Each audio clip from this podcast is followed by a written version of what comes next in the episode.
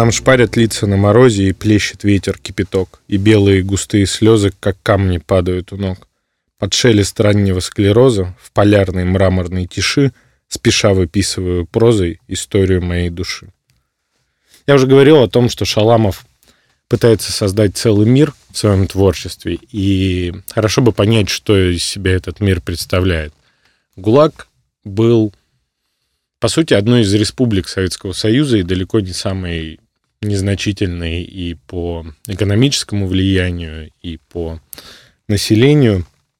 Но при этом Шаламов неоднократно говорит о том, что это мир мертвых все находятся на каком-то пренебрежимом расстоянии от смерти, и периодически это сокра... расстояние сокращается до нуля. И один рассказ, он даже начинает с фразы «все умерли».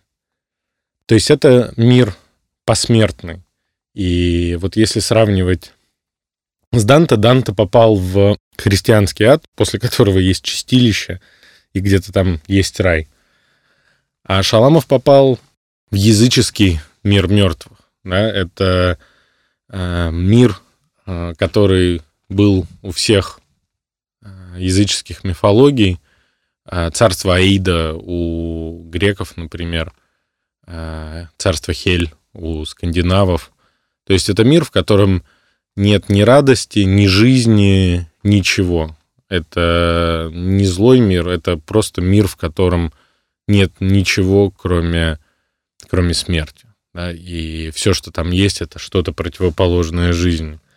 И вот есть у него одна такая деталь, которая, по-моему, очень ярко указывает именно на такую оптику взгляда на окружающий мир. А бывший священник а, пытается отслужить литургию а, заключенным, но не может понять а, по солнцу, где восток, и поэтому путается и переживает. И Шаламов говорит, солнце мы не видели вовсе. Где находится солнце, мы определяли по догадке. Ни света, ни тепла не было от него. То есть это мир, в котором нет ни солнца, ни тепла. Это просто вот царство, царство мертвых, которое обжили для себя тоталитарные режимы. И э, забавно, что э, в одном рассказе Шаламов э, вспоминает, что по сравнению с той нормой выработки руды на человека, которая была у декабристов за сто с небольшим лет до этого, когда они были на рудной каторге. У них норма выработки была увеличена в 266 раз. То есть норма, которую человек должен был сделать. Конечно, это режим, в котором никому не отводилось жить дольше нескольких месяцев. И здесь еще одна черта того мира, который рисует Шаламов. А, кто у него выступает в роли потусторонней нечистой силы, обитателей этого мира. То есть он не...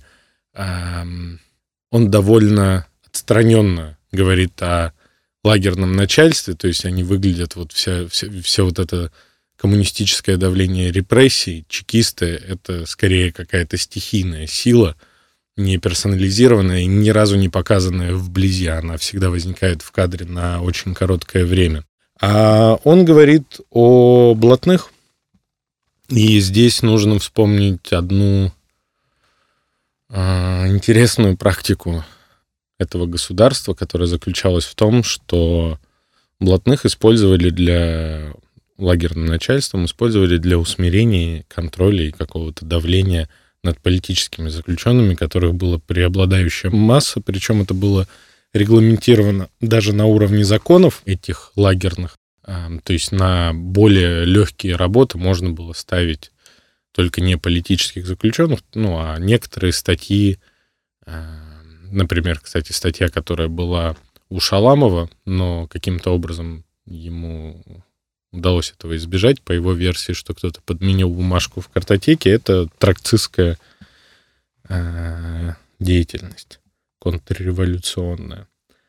Вот, и Шаламов очень много э, говорит в своих рассказах на этот счет о извращенной логике блатных, и больше, на самом деле, он говорит, его раздражает а, вот, это, вот этот флер, который был у советских писателей первой половины 20 века, которые старались увидеть в криминальном мире благородных таких разбойников, которых, в общем-то, можно перековать на хорошее дело. Идет эта традиция от Васьки Пепла из «На дне Горького». И вот что на этот счет говорит Шаламов. В 20-е годы литературу нашу охватила мода на налетчиков. Беня Крик Бабеля, Леоновский вор, Мотьке Малха Мовес Сильвинского, Васька Свит в переплете, Инбер, Каверинский, конец Хаза, наконец, Формазон, Остап Бендер, Ильфа и Петрова — Кажется, все писатели отдали легкомысленную дань внезапному спросу на уголовную романтику. Безудержная поэтизация уголовщины выдавала себя за свежую струю в литературе и соблазняла много опытных литературных перьев. Несмотря на чрезвычайно слабое понимание существа дела, обнаруженное всеми упомянутыми, а также и всеми неупомянутыми авторами произведений на подобную тему, они имели успех у читателя, а следовательно приносили значительный вред. Дальше пошло еще хуже. Наступила длительная полоса увлечения пресловутой перековкой, той самой перековкой, над которой блатные смеялись, не устают смеяться по сей день. Много выпущено книг, кинофильмов, поставлено пьес на тему перевоспитания людей уголовного мира. Увы. Ну, здесь э, Шаламов отражает позицию человека, который Э, видел, как блатные, в, он много эту деталь вспоминает в рассказе, жили на привилегированном положении в лагерях, были на более коротком контакте с лагерным начальством, и здесь ужас заключался в том, что это все выглядело соблазнительно для многих заключенных, которые пытались прибиться к блатным. Например, там есть такие детали, как э, тискать романы. Некоторые заключенные, как правило, эрудированные в гуманитарной области, пересказывали классические произведения, фильмы, книги, романы, вот, за то, что их блатные подкармливали. Он там вспоминает бывшего капитана второго ранга, который какому-то вору Сенечке чешет пятки перед сном, чтобы ему крепче спалось. Ну, а в общем, про всякое мужеложство и вовсе говорить ничего не стоит. И вот этот мотив э, изнаночности этого мира. То есть Шаламов неоднократно говорит, что этот криминальный мир — это не другая версия мира обычных людей, а он ну, потусторонний, противоположный, извращенный своей логикой, и человеку просто не нужно его касаться ни в каком случае. И вот эта вот деталь, а, которая населяет вот этот посторонний мир а, ГУЛАГа Шаламов, она а, усиливает вот это впечатление демонизации и агрессивного давления среды. Так вот, если говорить про восприятие Шаламовым своего путешествия в этот мир, он неоднократно говорит, что он умер и воскрес. То есть это не выжил, а умер, оставил свою душу там. Он даже вспоминает эпизод, как э, с него Эм, при какой-то болезни начала сходить кожа, и в какой-то момент с руки она сошла целой перчаткой. Да, и вот он говорит о том, что вот, ну, тот, который уезжал на Колыму, он там остался. Шаламов, который вернулся, это другой человек, вернувшийся из этого потустороннего мира. А этот потусторонний, он живет со своей какой-то извращенной логикой. Тут э, можно вспомнить теорию относительности и, ну, вот, в самом таком бытовом э, восприятии вот эту область физики, да, что когда какие-то величины становятся очень большими, классические законы физики начинают работать иначе. Ну, появляются другие какие-то законы. Так и в этом мире объем насилия, боли, смерти и страдания присутствует в таких объемах, что он выворачивает наизнанку всю привычную человеческую логику отношений, привязанности, дружбы, каких-либо чувств. И это раз за разом э, в своем творчестве Шаламов показывает. Можно здесь вспомнить еще одного писателя, который подступился к этой теме, но, к его счастью, он не увидел, как его предчувствие воплотилось. Если бы он не умер раньше, он определенно умер бы от этого расстройства. Это Франц Кавка.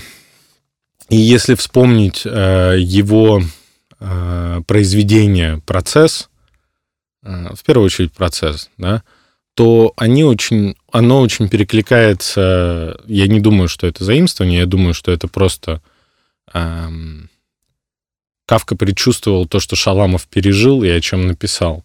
Это рассказ «Дело юристов», в котором Шаламов эм, попадает, его вызывают, спрашивают, юрист ли он по образованию, он говорит, не доучился, его пакуют и везут несколько дней между разными зонами, пересылками с другими заключенными, и только на подъезде уже к какому-то месту он узнает, что их всех судят в рамках дела юристов. А дело юристов заключается в том, что какой-то новый начальник встретил своего одноклассника, а, однокашника по юридическому факультету и дал ему какую-то поблажку на работе. Один ловкий чекист это увидел и начал, в общем, связывать всех э, юристов, каких только нашли на лагерях, для того, чтобы расстрелять и устроить такое дело. И вот в момент, когда вот они ждут, что их на следующий день расстреляют, все эти юристы вместе с Шаламовым. К ним приходит новость о том, что их отправляют дальше, поскольку, поскольку чекист, который собирал это дело, был арестован как враг народа и расстрелян сам. Вот такая вот иррациональная история. А, и вот от чтения этого рассказа, конечно, остается жуткое впечатление, что а, жизнями сотен и тысяч людей распоряжались в каком-то жутком бюрократическом хаосе. Финдикаки шептал перед сном как молитву. «Жизнь — это говно. Говеная шутка. Пять лет». Написал Шаламов про одного из своих знакомых, инженера, который был запакован за вредительскую деятельность и получил десяток лет лагерей. И вот следующий рассказ, который я хочу прочитать, он называется «Кошка». Он тоже про очень важный мотив Э, в творчестве Шаламова мотив природы. А Шаламов в один момент удачно говорит, что слышал от якутов сказку о том, что э, северный вот этот мир, вот эту Колыму, Бог делал, когда был ребенком, поэтому сделал ее неаккуратно, а потом, когда повзрослел, она ему разонравилась, он пошел дальше на юг и сделал там уже нормальный мир. И попытка показать на отношениях с природой, которая инвариантна, в общем-то, к идеологии и человеческим придумкам, показать на этом контрасте, на этом фоне всю вывернутость вот этого мира ГУЛАГа, который принесли туда люди. Это одна из главных задач, которую перед собой ставил Шаламов, которая, в общем-то, ему всерьез удалась. Безымянная кошка. Кошка не успела выскочить на улицу, и шофер Миша поймал ее в синях. Взяв старый забурник, короткий стальной лом, Миша сломал кошке позвоночник и ребра. Ухватив кошку за хвост, шофер открыл ногой дверь и выбросил кошку на улицу в снег, в ночь, в 50-градусный мороз. Кошка была кругляка, секретаря партийной организации больницы. Кругляк занимал целую квартиру в двухэтажном доме на вольном поселке и в комнате, расположенной над Мишиной, держал поросенка. Штукатурка на Мишином потолке сырела, вспухала, темнела, а вчера обрушилась, и навоз потек с потолка на голову шофера.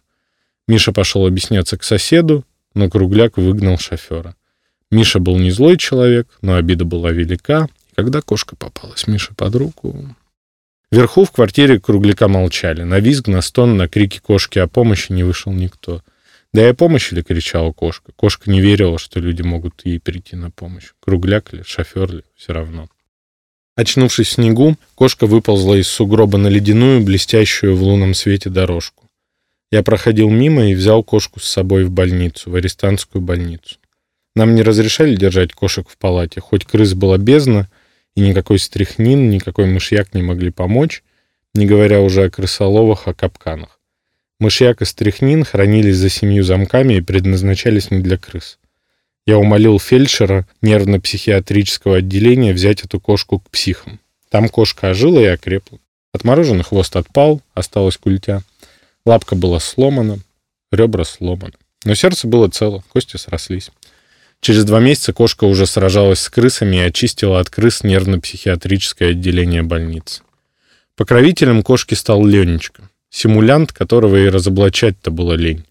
Ничтожество, которое спасалось всю жизнь по непонятному капризу доктора, покровителя блатных, которого каждый рецидивист приводил в трепет, не в трепет страха, а в трепет восхищения, уважения, благоговения. «Большой вор», — говорил почтенный доктор о своих пациентах, симулянтах явных. Не то, что у врача была коммерческая цель, взятки, поборы. Нет. Просто у доктора не хватало энергии на инициативу добра, поэтому им командовали воры. Истинные же больные не умели попасть в больницу, не умели даже попасться на глаза доктору. Кроме того, где грань между истинной и мнимой болезнью, особенно в лагере? Симулянт, агравант, истинно страдающий больной мало отличаются друг от друга. Истинно больному надо быть симулянтом, чтобы попасть на больничную койку. Но кошке каприз этих психов сохранил жизнь. Вскоре кошка загуляла, окатилась. Жизнь есть жизнь. Потом в отделение пришли блатные. Убили кошку и двух котят. Сварили в котелке, и моему приятелю, дежурному фельдшеру, дали котелок мясного супа. За молчание и в знак дружбы. Фельдшер спас для меня котенка, третьего котенка, серенького такого, имени которого я не знаю. Боялся назвать, окрестить, чтобы не накликать несчастье. Я уезжал тогда на участок свой таежный и вез за пазухой котенка. Дочь этой безымянной калеки-кошки, съеденной блатными. В амбулатории своей я накормил кошку, сделал ей катушку-игрушку, поставил банку с водой. Беда была в том, что у меня разъездная работа. Запирать кошку на несколько дней в амбулатории было нельзя. Кошку надо было отдать кому-то, чья лагерная должность позволяет кормить другого человека или зверя, все равно. Десятник? Десятник ненавидел животных. Конвоиры? В помещении охраны держали только собак, овчарок и обречь котенка на вечные мучения, на ежедневные издевательства, травлю, пинки. Я отдал котенка лагерному повару Володе Буянову. Володя был раздатчиком пищи в больнице, где я работал раньше. В супе больных в котле в баке была Володе обнаружена мышь, разваренная мышь. Володя поднял шум, хотя шум был невелик и напрасен, ибо ни один больной не отказался бы от лишней миски этого супа с мышью. Кончилась история тем, что Володю обвинили в том, что он с целью и так далее. Заведующая кухней была вольнонаемная, договорница, и Володю сняли с работы и послали в лес на заготовку дров. Там я и работал фельдшером. Месть заведующей кухней настигла Володю и в лесу. Должность повара — завидная должность. На Володю писали, за ним следили добровольцы днем и ночью. Каждый знает, что не попадет на эту должность и все же доносит, следит, разоблачает. В конце концов, Володю сняли с работы, и он принес котенка мне назад. Я отдал кошку перевозчику. Речка, или, как говорят на Колыме, ключ Дусканья, по берегам которого шли наши лесозаготовки, был, как и все колымские речки и ручьи, ширины неопределенной, нестойкой, зависящей от воды, а вода зависела от дождей, от снега, от солнца. Как бы ключ не пересыхал летом, необходим был перевоз, лодка для переправы людей с берега на берег. У ручья стояла избушка, в ней жил перевозчик, он же рыбак. Больничные должности, достающиеся по блату, не всегда легки. Обычно эти люди выполняли три работы вместо одной, а для больных, числящихся на койке, на истории болезни, дело обстоит еще сложнее, еще тоньше. Перевозчик выбран был такой, чтобы ловил рыбу начальству. Свежую рыбу к столу начальника больницы. В ключе дускания рыба есть. Мало, но есть. Для начальника больницы лично ловил рыбу этот перевозчик весьма старательно. Ежедневно вечером больничный шофер-дрововоз брал у рыбака темный мокрый мешок, набитый рыбой и мокрой травой, закатывал мешок в кабину, и машина уходила в больницу. Утром шофер привозил рыбаку пустой мешок. Если рыбы было много, начальник, отобрав лучших себе, вызывал главврача и других пониже рангом. Рыбаку даже махорки начальство никогда не давало, считая, что должность рыбака должна цениться тем, кто на истории, то есть на истории болезни. Доверенные люди, бригадиры, конторщики добровольно следили, чтобы рыбак не продал рыбу за спиной начальника. И опять все писали, разоблачали, доносили. Рыбак был сталый лагерник. Он хорошо понимал, что первая неудача, и он загудит на приск. Но неудач не было. Хариусы, ленки, омуля ходили в тени под скалой вдоль светлого стержня речки, вдоль потока, вдоль быстрого течения, забираясь в темноту, где поглубже, спокойнее и безопасней. Но здесь же стоял челнок рыбака, и удочки свисали с носа, дразня хариусов. И кошка сидела, каменная, как рыбак, поглядывая за поплавками. Казалось, именно она раскинула над рекой эти удочки, эти приманки. Кошка привыкла к рыбаку быстро. Сброшенная с лодки, кошка легко и неохотно приплывала к берегу, к дому. Учить плавать ее было не надо. Но кошка не выучилась сама приплывать к рыбаку, когда его лодка была поставлена на двух шестах поперек течения, и рыбак удил рыбу. Кошка терпеливо ждала возвращения хозяина на берегу. Через речку, а то и вдоль берега в ямах, поперек котловины промоин рыбак натягивал переметы. Веревку с крюками, с наживками-малявками. Так ловилась рыба покрупнее. Позднее рыбак перегородил один из рукавов речки камнями, оставил четыре протока и загородил протоки вершами, которые сам рыбак исплел из стальника. Кошка внимательно смотрела на эту работу. Верши ставились загодя, чтобы, когда начнется осенний ход рыбы, не упустить своего. До осени было еще далеко, но рыбак понимал, что осенний ход рыбы — последняя его рыбацкая работа в больнице. Рыбака пошлют на прииск. Правда, некоторое время рыбак может собирать ягоды, грибы. Лишнюю неделю протянет, и то хорошо. Кошка же собирать ягоды и грибы не умела. Но осень придет еще не завтра и не послезавтра. Пока кошка ловила рыбу лапкой в мелководье, крепко упираясь в гравий береговой, эта охота была малоудачной, зато рыбак отдавал кошке все остатки рыбы. После каждого улова, каждого рыбацкого дня рыбак разбирал добычу. Что покрупнее начальнику больницы, в особый тайник в тальнике, в воду. Рыбу среднего размера, для начальства поменьше. Каждый хочет свежей рыбы. Еще меньше для себя и для кошки. Бойцы нашей командировки приезжали на новое место и оставили у рыбака щенка месяцев трех, с тем, чтобы взять его после. Бойцы хотели продать щенка кому-нибудь из начальства, но на примете желающих не было или не сошлись в цене. Только за щенком никто не приезжал до самой глубокой осени. Щенок легко вошел в рыбачью семью, подружился с кошкой, которая была постарше. Не годами, а житейской мудростью. Щенка кошка нисколько не боялась, и первое шутливое нападение встретила когтями, безмолвно исцарапав ему морду. Потом они помирились и подружились. Кошка учила щенка охоте. К этому были все основания. Месяца два назад, когда кошка жила еще у повара, убили медведя, содрали с него шкуру, и кошка бросилась на медведя, торжествуя, вонзая когти в сырую красную медвежью тушу. Щенок же завизжал и спрятался под койку в бараке. Эта кошка никогда не охотилась с матерью, никто не учил ее мастерству. Я выпоил молоком котенка, уцелевшего после смерти матери. И вот, это была боевая кошка, знавшая все, что полагается кошке знать.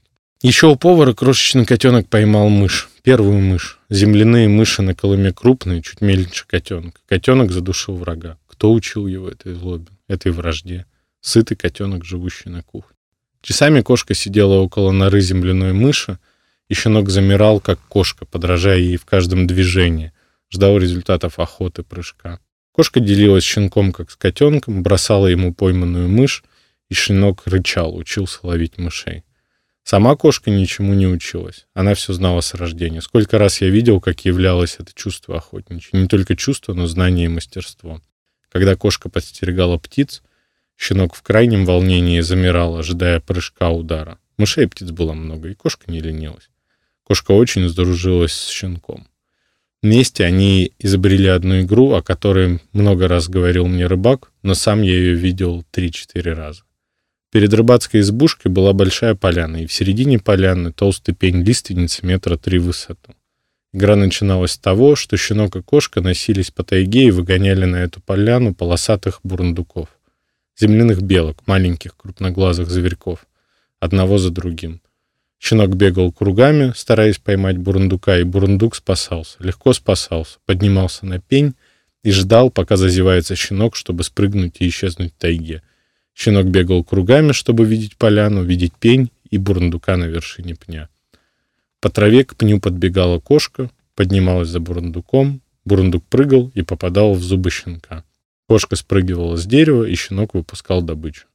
Кошка осматривала мертвого зверька и лапой подвигала бурундука щенку. Я часто ездил этой дорогой, кипятил в избе перевозчика чефир — Ел, спал перед дальней пешей таежной дорогой. 20 километров надо было мне пройти, чтобы добраться до дома, до амбулатории. Я смотрел на кошку, щенка, рыбака, на их веселую возню друг с другом, и всякий раз думал о неумолимости осени, о непрочности этого малого счастья и о праве каждого на эту непрочность. Зверя, человека, птица. Осень их разлучит, думал. Но разлука пришла раньше осени. Рыбак ездил за продуктами в лагерь, а когда вернулся, кошки не было. Рыбак искал ее две ночи, поднимался высоко вверх по ручью, осмотрел все свои капканы, все ловушки, кричал, звал именем, которого кошка не имела, не знала. Щенок был дома, но ничего не мог рассказать. Щенок выл, звал кошку. Но кошка не пришла. Вот, в общем, на что стоит обратить внимание в этом рассказе? Первое, это, конечно, отношения животных между собой и вот этой кошки с этим щенком, а, в которых больше человечного, чем в рассказах Шаламова в этой лагерной жизни между людьми заметно. Второе — это момент, когда кошка не ждет, вот первая кошка не ждет, что а, ее спасут хозяева или кто-то, а ее хладнокровно почти убивают ломом. И как только вроде бы ей везет, ее спасает рассказчик, и как-то устраивает, появляются блатные, вспомним, что я говорил насчет отношения Шаламова к ним, и съедают ее, и котят. И после Шаламов говорит про то, как э, доктор относится к блатным, как он с ними заигрывает. Вспомним его фразы о том, что вот эта романтизация криминальной жизни дала много плохого. Вот ну, реальное воплощение этой детали. И конец рассказа, он, он грустный, он безотносительно грустный, безотносительно чего-либо. То есть в, этой, в этом потустороннем мире ГУЛАГа даже у животных не остается никакой надежды на какой-то хэппи-энд. Да? Все, что может быть, это смерть либо злая, либо вот такое тихое растворение в осенней тайге и короткий миг какого-то счастья. Вот этот рыбак, кошка, собака, любовно выписанные детали их быта, кто там что есть, кто кому чему научился, как кошка играет щенком, все это оказывается не более чем нелепой случайностью. То есть это мир, в котором смерть, несчастье и боль — это закон, все, что от этого отличается, это не больше, чем счастливый и очень редкий случай. Вот, собственно, тот мир, который Шаламов нарисовал, и когда кто-то из вас, может быть, захочет перечитать рассказ Шаламова или прочитать первый раз и поддавиться этой эмоцией, я прошу вас вспомнить, что э, весь этот ад, он был совершенно рукотворным, и более того, есть еще много миллионов людей, которые считают, что это было не зря, и даже гордятся тем, что это случилось.